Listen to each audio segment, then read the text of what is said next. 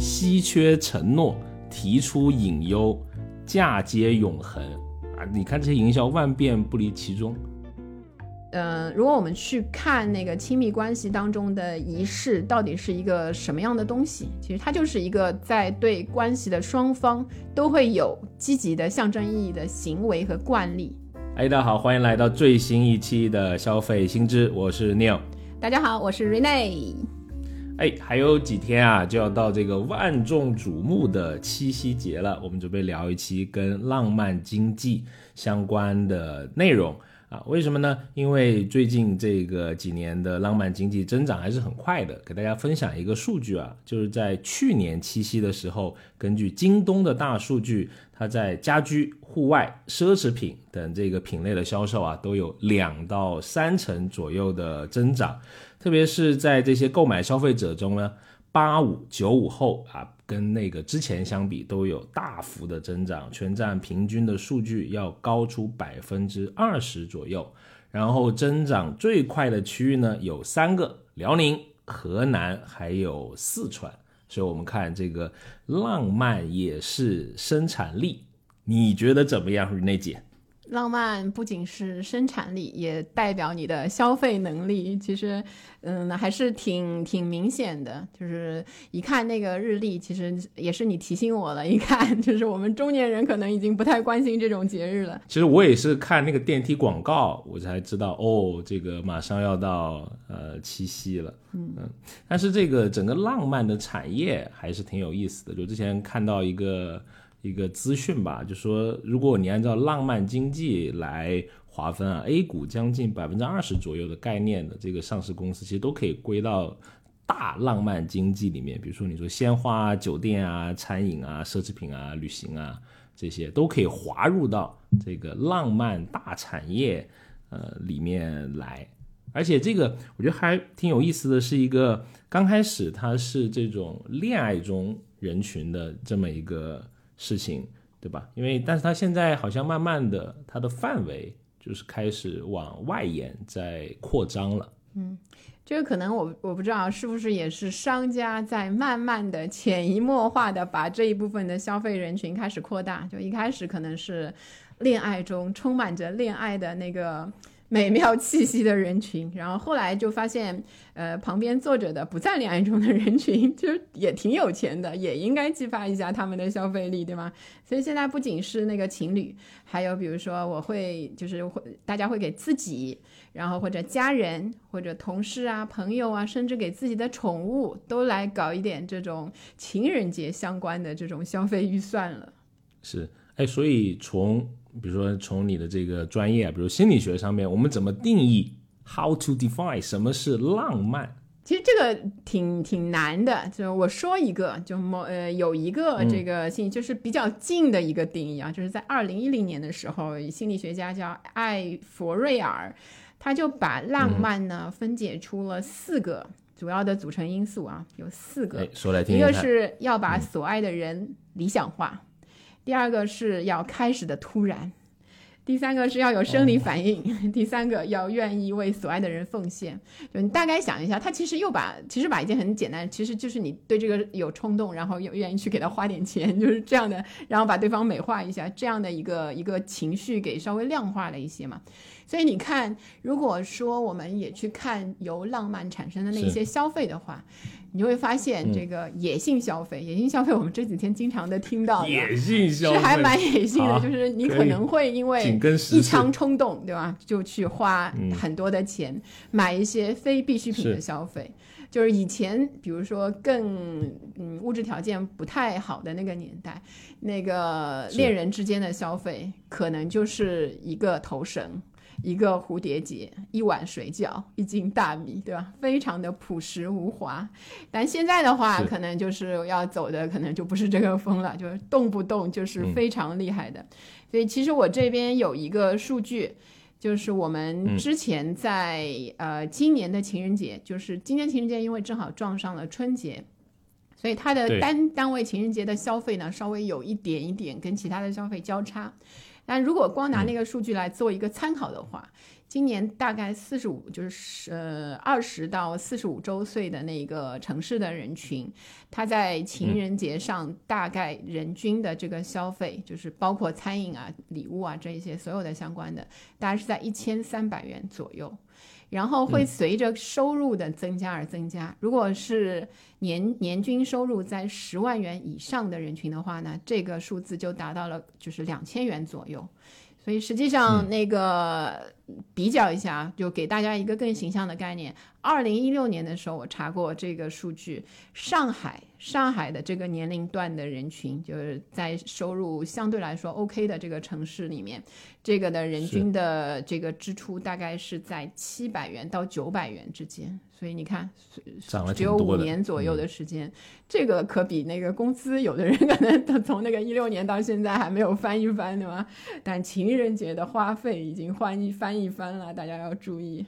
是谈个恋爱不容易，干嘛你一脸苦涩？这个 我离谈恋爱的日子太远了，太远了，我陌生啊。OK OK，好。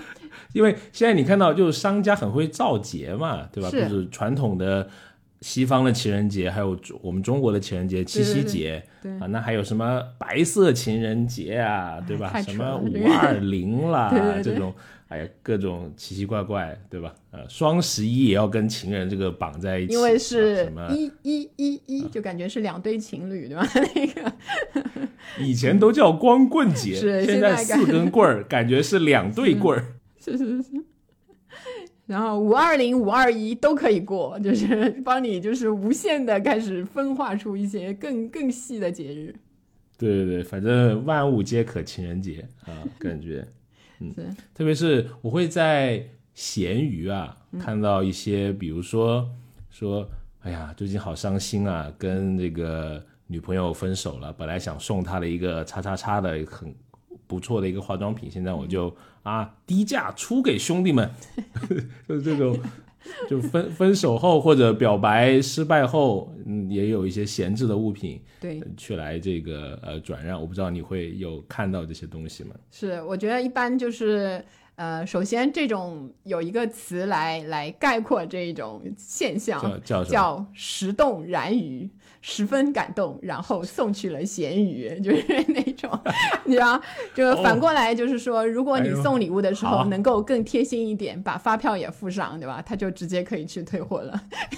一张好人卡之余，可以再加送一张好人卡 Plus 那一种好人发票。对对对，就是还挺那个。送上咸鱼其实还挺多的，就是包括我其实也不知道真假，有时候去翻咸鱼的时候，感觉好像就是这一类的，尤其是一些非必需品，对吧？就是女生会比较喜欢的非必需品，以这种形式出现挺多的。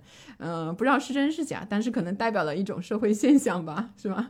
就是贸贸然的买一些东西，然后嗯又被退回的时候，我 还是挺伤心的感觉。石动燃鱼，哎呀，我我记住了。这个这个流不流行啊？这个词怎么我们说完可能就流行了。以前叫石动燃具嘛，你你你可能也不知道吧？对吧？你这个有点 out 那个，就是拒绝嘛。哎呀，我这个文化还是还是稍微有一点。咸鱼了嘛，对吧？那个啊 好。然后说到这个呢，我也我也去看了一下那个前面的一些情人节的比较有意思的一些消费的那个信息啊。是。呃，就在那个旅游或者是出行的那一部分来看呢，它它有前面几年四大各种主要城市的那个四大情人节热门景点，其中呢有那个排名第一的故宫，就还没挺有挺那个说明问题啊，然后苏州的拙政园也是很有历史，上海的迪士尼。也 OK 的吗？第四个突然风格一变，变成了成都动物园，就是名列第四。就是当时 去看大熊猫吧，对对对，不知道为什么，就是平时 就是一定要情侣手拉手去看大熊猫。就这个，我以后要跟四川的朋友问一下，那个成都动物园为什么是情侣这么热衷呢？就是我猜，可能就是环境比较好，熊猫比较甜蜜，然后无忧无虑的生活，有一种婚后生活的那种憧憬感给大家，可能。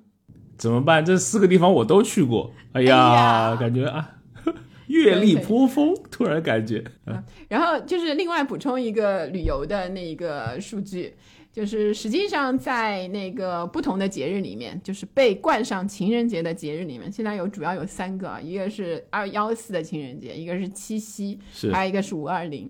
这些节日的旅游呢，通常会和。那一天有没有碰到周末，或者是接近周末相关？所以其他消费也是一样。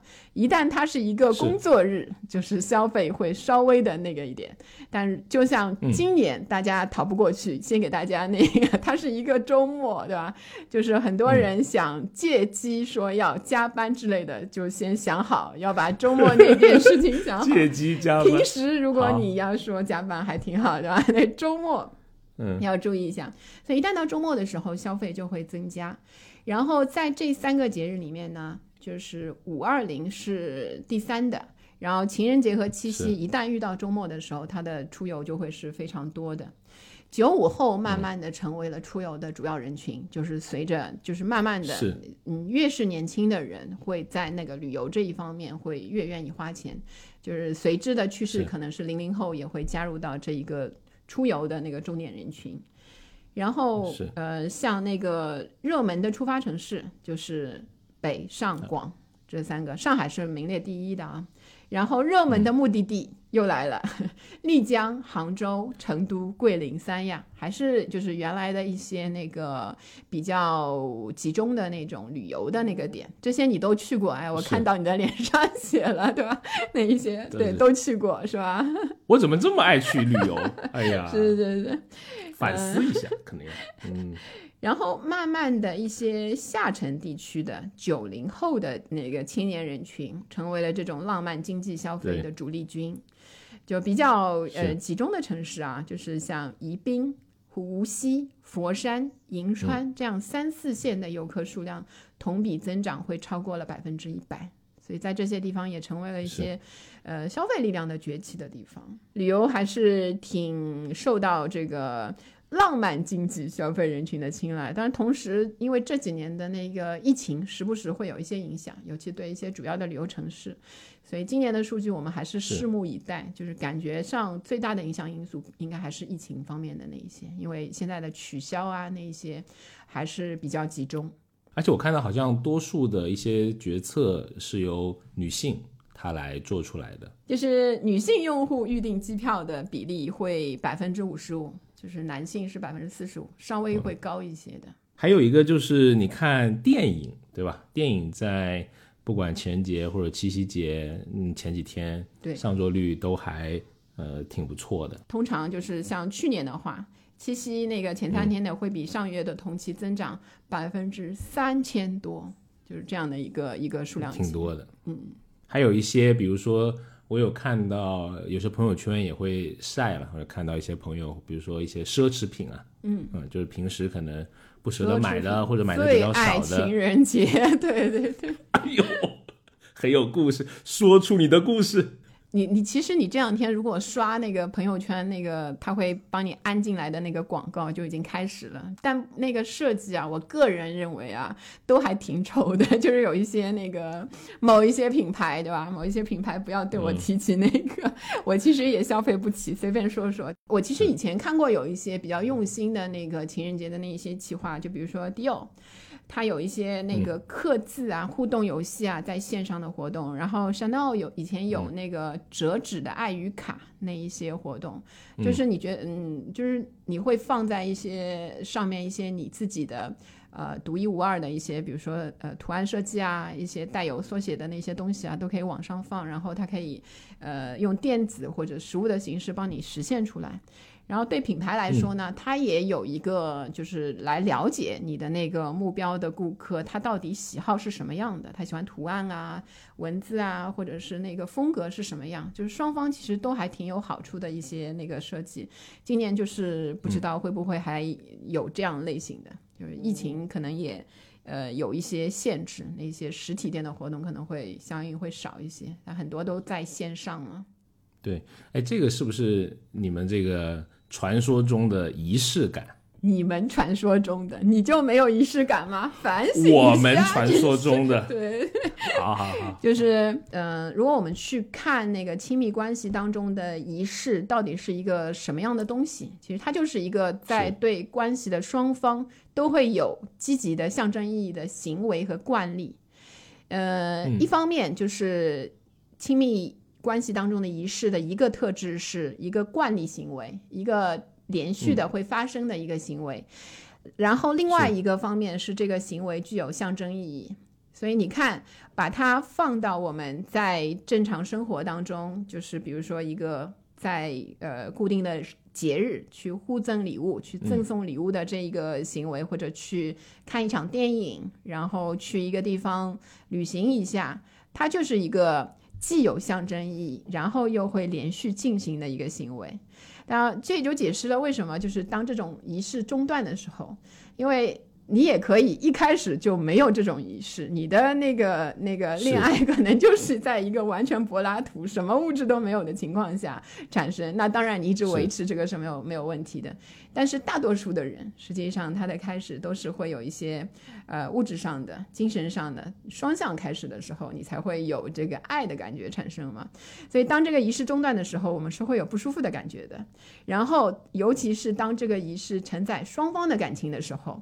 你更加会怀疑这个感情是不是哪里出了问题了，所以之后那个这个心呃心理学家皮尔森和他的研究团队是持续的做了一些定量的一些研究，他找了五百多位就是亲密的稳定的亲密关系当中的被试来参加，结果就是评估他们的感情亲密度，然后一些感情的质量，就发现就是稳定关系中如果持续的有这种呃。浪漫经济的仪式感相似，就是牵涉到的这些行为的，就会显著的增加这个感情的亲密度，然后提高这种关系质量。所以，我们就是从另外一个方面解释了为什么大家嗯有时候会觉得浪漫经济它就是一个消费主义的消费主义的一个对我们的一个洗脑，就好像哎以前的人怎么怎么样啊，我跟。就是你爷爷跟你奶奶可能就是在很平淡的那种情况下就过了一辈子，为什么就是到我们这个年龄的时候一定要有鲜花，要去看电影，还要有这个餐厅？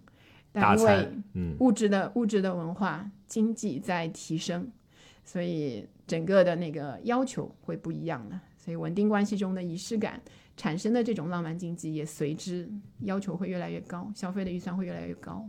是，比如说我拿一个比较标志性的物品，可能举个例子啊，比如说钻戒。是，其实我今天翻了一些资料，我们国家在九十年代之前很少有人拿钻戒作为一个定情的信物的啊，可能更多是黄金类的啊这种东西啊。那钻戒是九十年代之后才有的，而且我依然还记得那个广告啊，钻石很久远，一颗永流传。都不知道在哪里看到了，但是就映入。好像有一段时间特别的，就是 The Bears 对吗？The Bears 那个，对对对，就是是。现在他还在吗？他还在吧？应该 在在在，很大，也还是一个 寡头企业，非常大啊。我可以分享一个这个刚你讲的这个戴比尔斯的它的一个数据啊。呃，它有一个旗下有一个叫永恒印记这么一个品牌。呃，零八年它创立的时候啊，它这个品牌出售的钻石有百分之八十到八十五，其实都是用于婚庆场合的，这很好理解，对吧？就是我们一个惯有的这个消费。但发现一个趋势是什么呢？就现在女性自购是大幅增加的，就买钻石并不等同于结婚了，这个事情现在已经是不划等号了。到一六年啊，它的数据百分之六十到七十，它的钻石都是女性自己买的，不是为了结婚目的，就是为了自己开心买的。是，所以你看，就是我以前看那个简奥斯汀，就是那个《傲慢与偏见》的那个作者，他有一个话嘛，就是说的还很有意思，就是。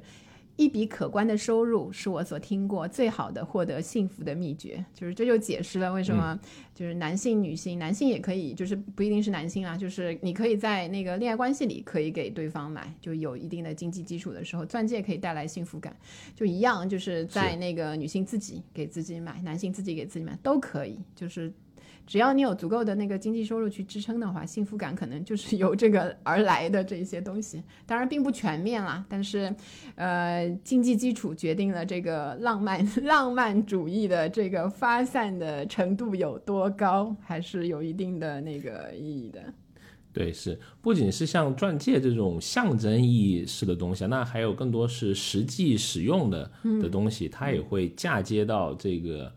所谓的浪漫的经济里面来哈，比如我经常看到洗碗机这个产品啊，对，经常说，哎呀，不要让太太伤手，然后你要买一个洗碗机，说的男人好像不洗碗一样啊，其实男性在家里面也经常洗碗。的，也经常洗碗，感觉很委屈啊，真是，也经常，哎呀，哎，但但我但我觉得洗碗机是一个非常好的发明，我要感谢。这个发明者，他其实解决了很多家庭的争端，因为洗碗实在是一件让人讨厌的小事情。对对对对。啊，但你可以花几千块钱买一个洗碗机，舒舒服服、清清爽爽，嗯，对吧？跟夫人喝着葡萄酒，看着洗碗机轰轰作响，我们来谈论今天发生的趣事儿，对，一道风景，嗯。所以洗碗机的销售其实近几年都还挺好的哈，就我查一下数据，它在去年在我们国家啊洗碗机卖了一百九十二万台，就差不多有八十多个亿的这么一个销售额。是，那洗碗机已经成为一个更加普遍的一个标品，进入到呃千家万户了。我发现这个这一点就是很聪明。现在很多新兴的小家电，尤其智能型的小家电，你可以比较嗯花比较少的力气去控制它，使用它的那一些小家电呢，都很聪明。它都搭上了这个浪漫经济，尤其是在家庭当中的使用的时候，就比如说你说洗碗机，跟他说啊心疼他，就给他买洗碗机，对吧？那个，所以他从一个家庭的一个用品。变成了一个家庭当中某一个成员一定要给，就是有一些责任绑在那个上面，成了浪漫经济的这一个部分的时候，他在营销的时候好像特别能打动一些不爱做家务的男士，还有女士，就是那一些那一些人，对吧？所以我严重的怀疑，对吧？八十七亿，八十七亿当中，就可能打动的更多的是一些男性的用户。男性的一些消费者，然后当然就包括啊，其实其他的像扫地机器人这个东西，也是搭上了，是。就是就是浪漫经济这一班车的那个，它的在中国的销量实际上目前是在全球的排名是第一的，就是你你前几年我感觉都没有什么硬，不错，就是这个东西是家庭的必需品，但一下子在广告的那个里面，它好像变成了一个必需品了，分担掉了。其中原来承担家务的那一个人的一部分的这个这个劳劳动，所以他好像也有一些啊，我们有更多的时间相处了。别再让他的汗水滴在地板上了，买个扫地机器人吧。嗯，如果爱更多的话，就买两个，对吧？那个，其实还还是有一些其他的大件，我看到也是什么车呀。房呀，对吧？那一些啊，房对吧？这个太浪漫经济了，这个太太那个了。就是一说到家，就感觉，当然这个这个是嗯，应该是浪漫经济里最大额的。除了你就是送，就是那些有钱的商人可以送另外一半上那个什么火星啊之类之外，可能买一个房算是仅次于他的一个比较大的消费了。所以也是，就什么爱他就给他一个家，对吧？那那一个那个那一类型的那一种，呃，他试图来打动，就是我们 我们没房的人的那个心，哎，不知道有没有用，但是感觉看的这个有时候也觉得挺讨厌的，就老是在提醒人家该买房，该买房了。是，我想有个家，不需要多大的地方。而且，比如说，还有更多情侣的东西吧，就是对，非常鸡贼这个东西 ，CP 值，对，很有一些杯呀，对对对，有一些东西，手表本来只能卖出去一个，对吗？就这样硬卖出去，非给他弄一对，哎呀，真是。当然也有一些好的设计啊，但有时候就是有时候会觉得，呃，跟这些浪漫经济有关的那一些营销，我作为一个消费者，有时候看的，有时候觉得，呃，挺好的，做的的确会让你点燃一种对浪漫的那种渴望嘛。但有一些做的是挺傻的，因为好像是太过于直接。或者是太过于说有一种 PUA 式的那一种技巧在给你，所以我我就是又 P。对你对这个这种类型的营销会会有就是专业上会看起来他们会有一些什么特点？就是我总结了一个叫做十二字真言啊，就是搞这一类开始京剧开始请说。强强行京剧啊，就是这怎么说呢？叫做稀缺承诺，提出隐忧，嫁接永恒啊！你看这些营销万变不离其宗哦，对，还挺有道理的，对吧？稀缺承诺就是比如说钻石，我这个是几十亿年来是吧？大自然的恩典啊，交给最爱的人，嗯，别人都没有，嗯啊。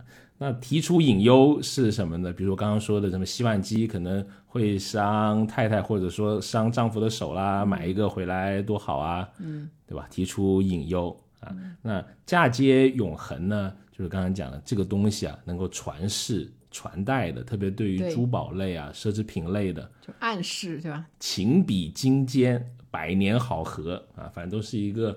永恒的，因为人们都希望亲密关系有一种潜意识，都希望它是一个更加长久、持续、稳定的这么一个状态吧。嗯，或者也是说，或者是世俗意义上觉得亲密关系它应该是这么一个牢固的状态。我我自己看这些，就是嗯，从商家端的这一些营销，然后包括呃这么多年，比如说做消费者研究的一些观察来说嘛。实际上，呃，在一些固定的一些品类上面，比如说啊，像鲜花呀、餐饮呀，实际上还是挺固定的消费。就不管是呃有各种的影响，就是一些不可控的力量，像疫情的影响啊之类的，都还不能动摇这方面。比如说旅行，它就会受的影响比较大；电影啊，那一些消费会受的比较大。但这些礼物啊、鲜花呀、餐饮啊，这些就是还是都挺。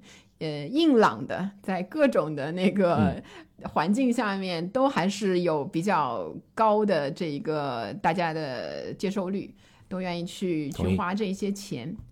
就我我其实还呃，不管是就是从那个研究的那个角度，还是我自己喜欢的那个角度，我对花的那个那个我还挺有。一啊，不能说挺有，还有一点点的那个心得，对吧？不是你挺有了，你都是养花达人啊！送花别谦虚，别谦虚。嗯嗯嗯。送花这个方面其实有有一些那个变化，就比如说很以前的话，其实你送花能选择的那个花店啊，就是比如说美团啊，就这些外卖型的比较少的时候，你还是要找一个固定的花店，在淘宝上找啊，然后到那一天去送。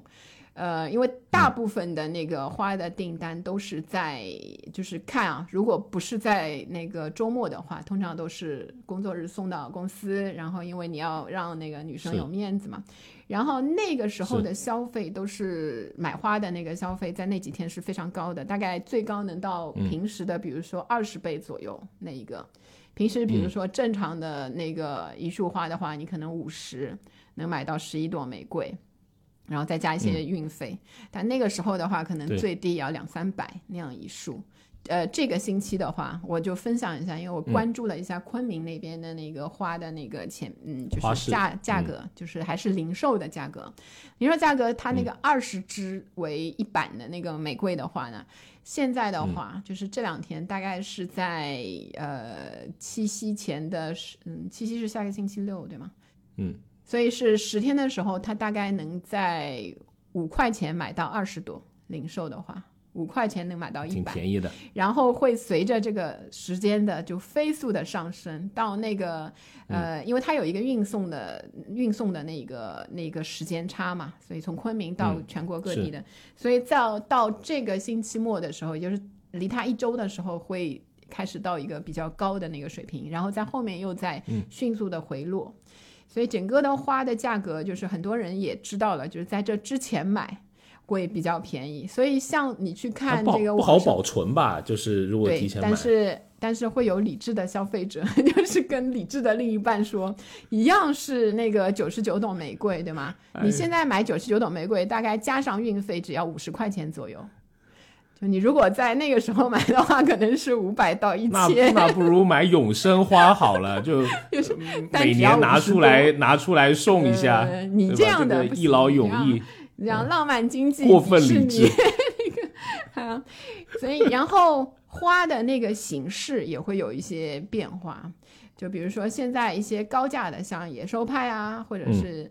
呃，比较更贵一些的那个进口花为主的那个花店，也是在慢慢的起来。大家对松花上面的那个消费，从以前比较单一的什么红玫瑰啊之类的，现在红玫瑰反而不是卖的最好的那一个。在前什么蓝蓝色妖姬啊什么啊，那已经 out 了。现在流行的是那些喷上去的，就是碎冰蓝啊，那一些喷喷上去的那些玫瑰，在白玫瑰或纯色玫瑰上喷的。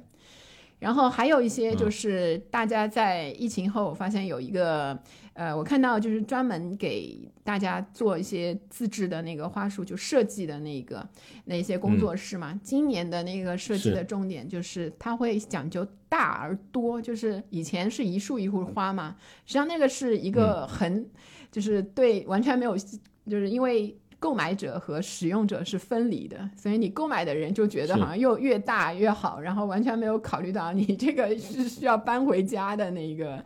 因为玫瑰其实，嗯，一大束的那个花，加上那些吸水棉，再加上一些配的东西，再加上包装纸，是非常重的一个东西。就是你想一下，就是我我我看到有一些很瘦弱的姑娘，就有一点抱不动的感觉。所以它现在的设计是很多是在那个后备箱。帮你帮你就是设计一后备箱的那个花，还有一种是那个对对对，女性又不用那个是是是，女性又不用拿回家对吧？直接可以开回家。还有一种是更省力的，就是帮你设计一个冰箱的隔层的花，你可以直接塞到那个冰箱隔层，所以花又达到保鲜的目的，然后也是帮你弄一些彩灯什么的，所以你一打开那个就能看到这个，所以它形成了这样冰箱花这个创意。对吗？可能我要实施一下，有点心动，看一下多少钱。还有就是，你可以比较早的买，因为放在那个冷藏的里面，可能也比较那个容易保存。放在冷，吓人！去拿牛肉的时候，发现冰冻的玫瑰，那个只能在当天放 放放进去啊。之前你可以放找另外一个冰箱放着是可以的。所以你看，就是还是有随着时间会有不同的消费额在增加，消费的形式。然后不同的，包括你知道的那一些，实际上现在也是在流行啊，也是有人买，就永生花呀，那个蓝色妖姬啊，Rose Only 啊，就另外一个方向。所以鲜花的经济实际上是在浪漫经济当中非常非常重要的一块，包括花店很多，嗯，集中的那个销售额可能就是在这几个节日里面。是，哎，他们说都是从云南来的，是这样吗？啊，是啊。因为那是最大的那个鲜花产地嘛，但是会分那个，然后还会有一批一些那个进口花是从荷兰啊那些地方是走空运的，但这一集这段时间可能还是会受到那个疫情的影响，那个货运机的那个班次啊，所以进口花还是会更涨价。呃，但云南那边相对就好一些，就是它还是有一个你能在便宜的时候，就它产产量也足够大，对吧？是，而且现在的物流主要相当的好，它有全程冷链的那个物流，所以专门为鲜花的那个运输做的，就整个的一套，消费者看到的是那个终点，你收到花的样子嘛？是，实际上整个那个运输链都在优化。嗯，明白。其实不只是送花啊，就我们前段时间做这个青年研究，还有一个做了一个。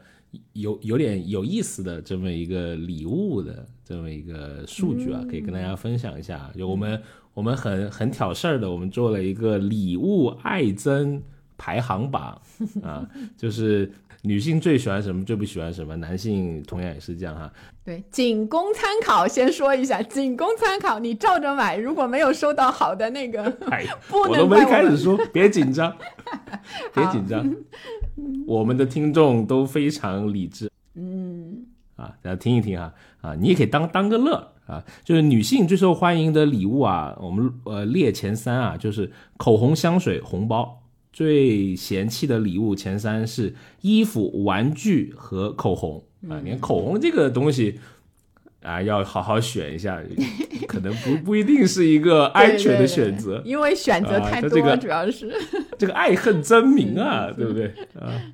好，比如说男性最受欢迎的前三呢，就是手机、电脑、数码产品、数码配件，就是你看男性这个感觉客单价一个便宜的低，是，哎呀，我们还能有个口红对吧？那个。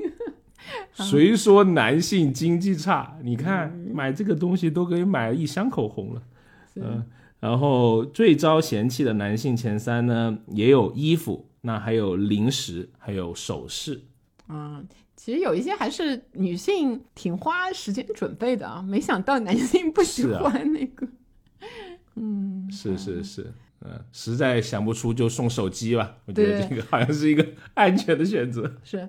我我我有时候在研究的时候，我我问一下那种夫妻之间的这些礼物的赠送，其实他们之间的礼物赠送往往会有一种模式化的那个，我知道你想要什么，你知道我想要什么。有时候就是比如说，呃，包包啊，或者是红包啊，就是给钱啊，让你去买啊，就让你刷卡，就随便刷那种，就这一些的那个消费其实也挺多的，但往往在挑选的时候，就花费的时间会比较少。所以他可能有一个模式化的东西给他，哎，他就买下了，所以消费可能会比较高，但是心思不是那么多感觉。但当然不是所有的嘛，毕竟还是有百分之四十的已婚夫妻会在那个就是情人节啊这些类型的情人节上产生这个相应的浪漫经济的消费。对，然后情侣之间的那个选择是有另外一个特点，就是情侣因为关系可能还没有就是还没有那么确定的时候呢，他们会在提早半个月，也就是说在这个时间啊，这个时间他们已经开始在找礼物，提早半个月或者一个月就开始对礼物的挑选，就和已婚的人群不一样，他花的时间会比较长，会留意对方最近的物品需求，然后他们追求的，比如说是有新意，还有一个是价值感，嗯。就比较流行的，我看到的在浪漫经济中，情侣的礼物消费，比如说啊乐高玩具，就女生买给男生，男生买给女生，AirPods。然后一些名牌的包包，还有一些情侣，就我们刚才我们不太好的嘲笑了一下的那个情侣的礼物，实际上是挺好的。就对那个还没有确定关系，他有一种仪式感。就我俩都已经对吧，穿上一样的什么 T 恤了，嗯，一就是一种一种对外的一种公开的那种宣宣宣布的感觉。可以，呃，然后我发现其实你随着这个呃历史的变迁啊，我们会发现呃。互赠礼物，或者是说这种亲密关系之间的消费，它也是出现迭代的。嗯，比如说，对对，说说你这个谈恋爱的三十年的那个历程当中的。好，K R 说了，大家搬好。咋谈了这么久？好说。没有没有没有，就是比如说，你看现在就我拿婚纱照做一个举例，好吧？比如说，在我结婚的那个时候，还很流行什么？黑白照片，韩式 不是不是，那时候流行韩什么韩韩风，嗯，韩风婚纱，我讲正经啊，就对，嗯，你都不知道为什么要要搞个韩风，韩式的，对对对吧？但但那时候真的很流行，嗯，哎，对对，那你看现在这几年就有一些我们这个国潮的呃兴起啊，比如说。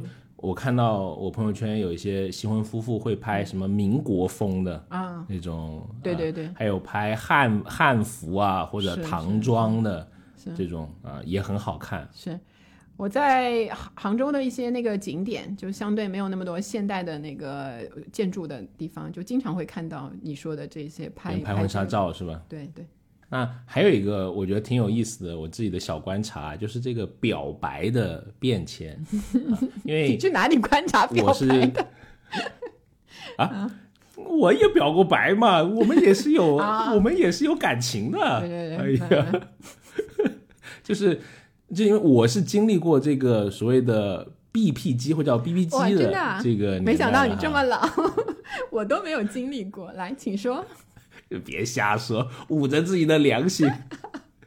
好好，因为因为我们刚刚开始啊，都没有中文机的，都是数字机啊，就你只能在上面有有数字。嗯，他就是，所以那个时候，以前范晓萱不还有一个一个歌嘛，就是讲这个数字恋爱的，什么七七八八，什么二五零，那么都是都是在骂你，类似这种上个世纪上个世纪的那个歌曲，呃，很很 差不多很久远了，是啊，对吧？然后而且后面发展到这个中文寻呼机，你想表达一个爱意，你还要先打电话给那个阔台的那个接接电话的姑娘或者是小伙子，然后比如说。呃，请告诉他啊，什么什么生日快乐，什么什么，哎呀，能不能做什么什么什么的啊？这种 好朋友，或者是这样，你要需要一个出个第三方的人，你才能够把你这个表白送到。那现在随着科技的很多发展，我甚至在 B 站有看过一个上海土豪啊，在这个上海滩的夜空搞了一群这个无人机。啊，搞无人机表白哦，吓死个人啊！大手笔，无人机群呐，就是你在能看到那种要摆图形、摆队列的。对对对，你说那个那个什么一三一四那种就是数字的表白，我突然想起来，其实这种其实到现在还挺流行，在营销中也挺常用，就是一三一四。幺三幺四代表一生一世的这个方式吗？前两年我还看到，就是有银行，当时就是应该是一些呃类似这种比较非非那个四大五大那个国有银行的那一些银行嘛，他们为了揽那个存存单，所以也参加了情人党的营销。所以他们用的是一个什么方式呢？就来吸引消费者呢？就是说你在呃某一个日期，比如说五二零五月二十号的时候存进一定的本金，然后一年。年后，比如说五二零或者七夕，就一年后，我给你返还的总额就是一个浪漫数字幺三幺四五点二零，就是这个。但后来呢，就没有傻的感觉，对对对，没有 没有怎么卖卖，就是持续的卖，是为什么呢？因为大家一算，那个数字存进去到出来，就比当时其他的理财产品要低。你这不是不坑人嘛，对吗？明知道我这个为了这个浪漫，我还要付出另外的这些损失的利息。所以你看，消费者其实还是蛮理智的，不是所有的都还都还能一拥而上的那种。是若为收益故，那个浪漫皆可抛啊，感觉是这个。你有什么观察？我会发现，在情人节的时候，感觉这个西餐的餐饮会比那个中餐的餐饮，就是尤其在年轻一些的人群当中，会更更受欢迎一些。就是呃，它的仪式感更足吧。所以，嗯，呃，你看那个整体的那个数据啊，就整体在西餐在情人节的那几天里面的，那个整个的营业额会提升的程度的比例会超过其他的那个餐饮。所以大家虽然在平时还是爱火锅啊什么的那一些，就是那些餐饮的方式，烤肉啊什么的，就在情人节的时候，大家还是会愿意去一个。呃，相对没有那么喧闹，然后没有那么热闹，但是有一些服务啊，有一些比较好的环境的那个地方，所以情人节的就引出来另外一个浪漫经济的那一天的服务型的消费，它是需要这种是呃体验上会更好一些的。这个是在各个国家就是都是类似的这个情况，因为比较多的。是晚上约会和那个体验度较较好的那个地方会受到更多消费者的青睐。是，好，我们之后可以来聊一聊，比如说近几年的一些趋势啊。我可以首先描绘一个大的一个背景啊，比如说现在我们越来越大的城市，上海、北京啊，它的这个呃结婚的就已婚年龄是在持续增长的，可能你三十好几你才发生第一次婚姻呢。对，我看杭州、上海男性的初婚年龄都已经接近三十岁了，所以实际上你谈恋爱的，就不管是不是谈恋爱啊，就是婚前的那段还没有到已婚的那一段时间是变长了。是，所以你的呃，你的这个恋爱的周期它也是变长的嘛？那相应的一些浪漫的经济的周期也是在。呃，增加不，有时候不是周期变长，只是那个 round 变多了，你知道吗？那个不管怎么样，就是我们纯从那个数据上来说，对浪漫经济的整体上都还是有推动作用的。有推动，对对对。比如说，呃，你你说这个这个什么 round 变多啊，就次数变多啊，可以有一个借用这个京剧小王子王尔德先生他曾经讲过一句话。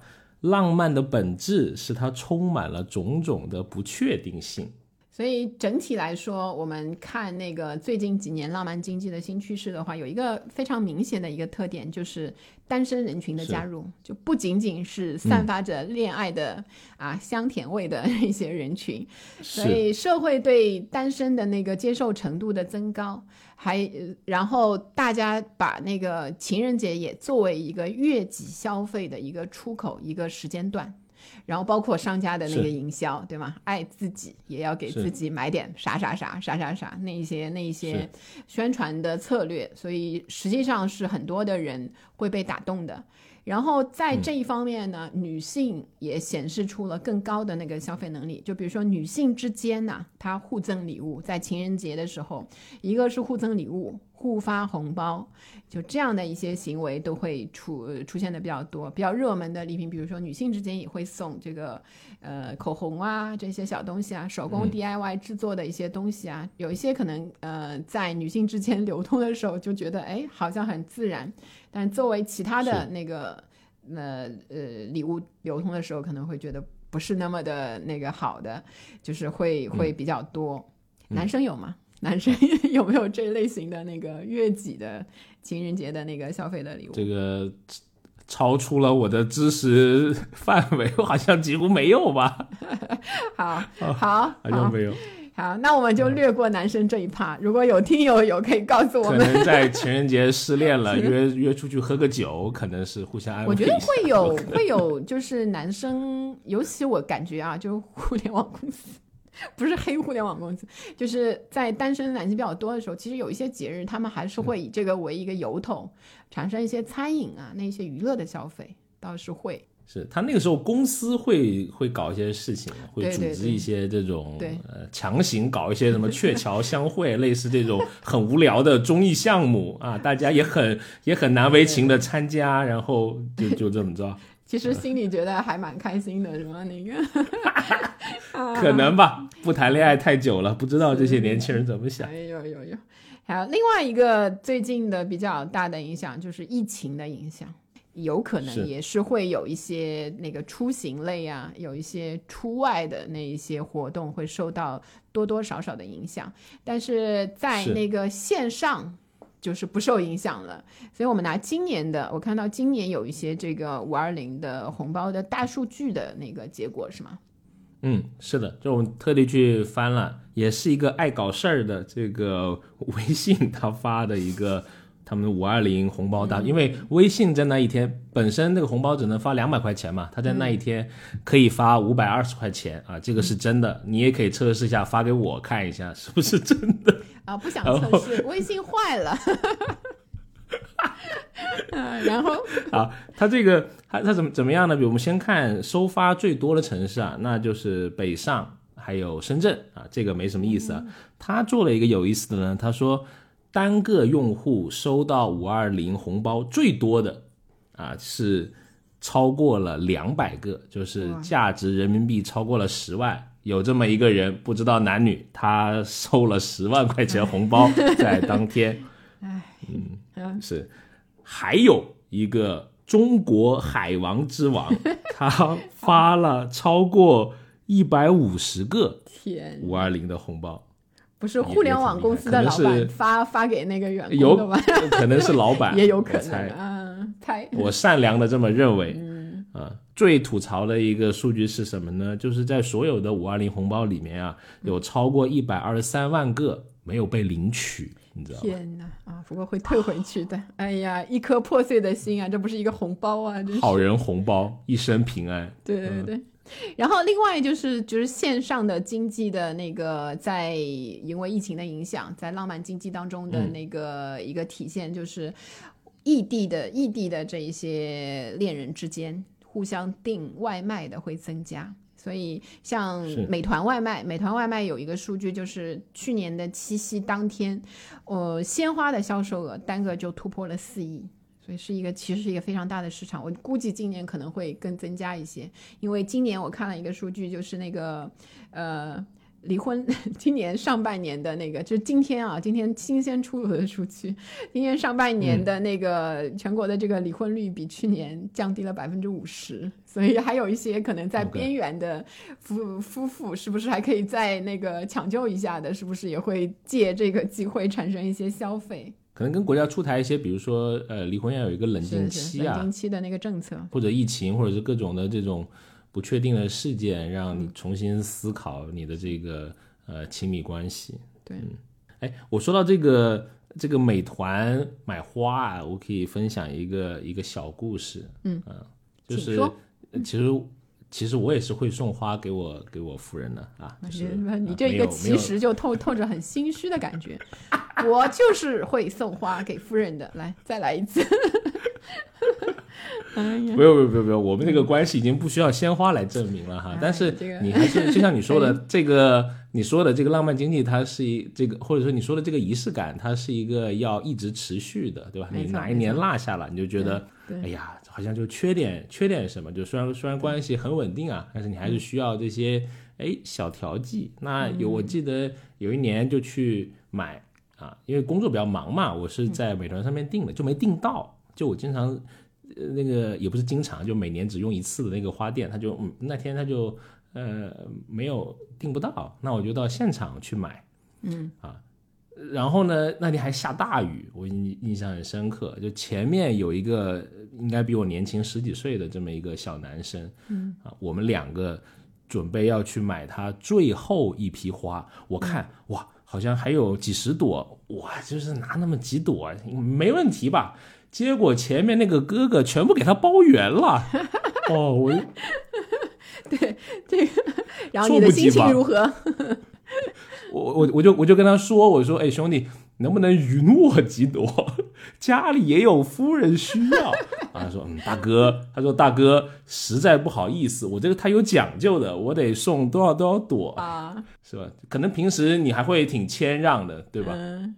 但是你到这个关键时刻，当仁不让。是是是，而且情人节的那个，尤其这种鲜花类的礼物，就告诉大家一个消费的一个小 tip，就是你。不要等晚上，你以为像面包一样生鲜产品，晚上八点以后会打折。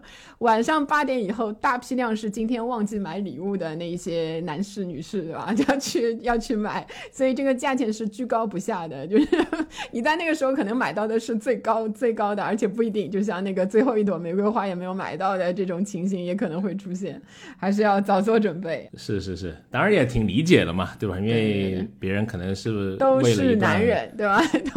男人何必为难男人？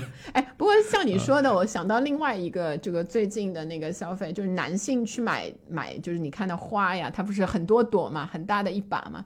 现在这种都是越越越搞越大，就是拿出来礼物的牌面就是非常高调，然后也会在公众的场合。送这种礼物，所以就是我们说它是冲动消费嘛，冲动消费野性十足，就是买的买的那些东西，因为大部分实际上都是非必需品的那个消费，但是它会讲究就是一些包装啊那一些方面的，嗯，要特别能够对吧？吸睛的那一种感觉的，会特别受到人的青睐。是我在地铁其实经常看到啊，就是在这种情人节或者七夕节附近，经常看到情侣会抱好大一盆花。嗯，这个真的是一个体力活。然后像这个，我看到呃，去年七夕节阿里巴巴的一个数据嘛，男性然后送礼的搜索量是女性的五倍。然后在礼物的选择方面呢，就是第一肯定是鲜花嘛，但是还有一些男性是还挺眼光独到的，现在又发展出了各种不同的礼物的那个派别，有一些选这种筋膜枪呀、盲盒呀、什么运动鞋呀，就类似这些给女生。还有一个潮流就是挺冲动的，我感觉就是买那个宠物送送什么？买宠物，就是猫啊、小猫、小狗那一些。那些给那个给那个另外一半，所以整个就是这个，我就有点 那个，因为我我我也看过，万一这个关系掰了，这个猫归谁？归谁，对吧？以前我看过，就是分手的那个情侣 或者夫妻对宠物的这个拥有权有一些异议，甚至还要打官司啊之类的，这个还蛮蛮蛮那个的。所以冲动消费的时候还是要稍微想一下，因为有一些东西是一次性消费，有一些东西还是蛮长的时间的，还是会要要要稍微考虑一下。是因为现在宠物在这个家庭，或者是说在跟人的关系是越来越近了嘛？它会被很多人视为一种情感的寄托也好，或者是它的伙伴也好。对，是。就当你关系决裂的时候，你要分割这些的时候，啊，可能也会有不少的争端。嗯，在这个里面，对，算算是浪漫经济的一个分支，一个小分支。所以，然后除了刚才说的三个那个其他的特点之外呢，其实还有第四个特点，就是虽然它是一个冲动消费比较占主流的一个一个经济形式啊，经济体，然后呃，理智的消费者其实也存在。所谓的理智消费者，就比如说一个他在。呃，浪漫经济会比较集中在一个时间段嘛，情人节就可能情人节的那两天，但是因为前后有一些产品的商品的那个价格会有波动，它是为应节而涨得很高的，所以很多的这个理智型的消费者会错峰消费。就比如说花的话，你提早一个星期买，或者是延后三天买，花了价钱就下来了。但是感情上就大家都能接受的话，就包括一些其他的那个产品，所以整体的那个消费者的分散，就一部分消费者理智消费者的往前后的分散，就把整个这个呃一个一个时间段的浪漫经济的消费的周期给拉长了。是的，也有一些没那么野的嘛，对吧？是，然后我也看过，就比如说去那个。呃，比较贵的那个花店，比如像野兽派那些一束比较贵，对对，一千多，就是那个在那个叫什么那个时候的，他会放在那里有一些那个那个做样样品的那个花束嘛，有有有有那个有那个情侣进去，女生就拿起来看一下，然后突然摆一个角度，男生咔嚓一下就拍下来那个花，然后呢就把花放回去，就可以发朋友圈了。是博主吧？不知道，我就看过一次。然后因为后来我又在那个同一个楼的那个餐厅看到他们，就是情侣嘛，就真的情侣，就是在那儿吃情侣餐的，所以。也在拍 理智消费者，我就想，就是因为餐厅还是要消费的，那个花店其实你拍一下，说实话也没有大的那个损失，花吃不了。对，但他们还是挺理智的，就是选择了一个必需品去消费，都可以，只要这个关系爱情甜蜜啊，做也就我觉得无伤大雅，都可以。是是是。好，那我们这一期跟这个浪漫经济相关的主题，我们就先到这里，就特别希望。每个人能爱对对的人，然后享受你们的亲密关系，对对对，像你有一样，每天都是情人节，对吧？爱对的人每天都是情人节。然后啊，如果你也喜欢类似像我们这样聊消费、聊新数据、新趋势的节目，非常欢迎你来订阅我们消费新知。我们每周呢都会出类似这样一期节目。然后我们现在的听友群。也上线了，我们把它叫俱乐部。如果你感兴趣，欢迎你进群，我们可以一起开心的聊消费啊！你可以加我们助理的微信消费零零七六六六，他会邀请你入群。好，那我们就期待在下一期节目相见，拜拜，拜拜。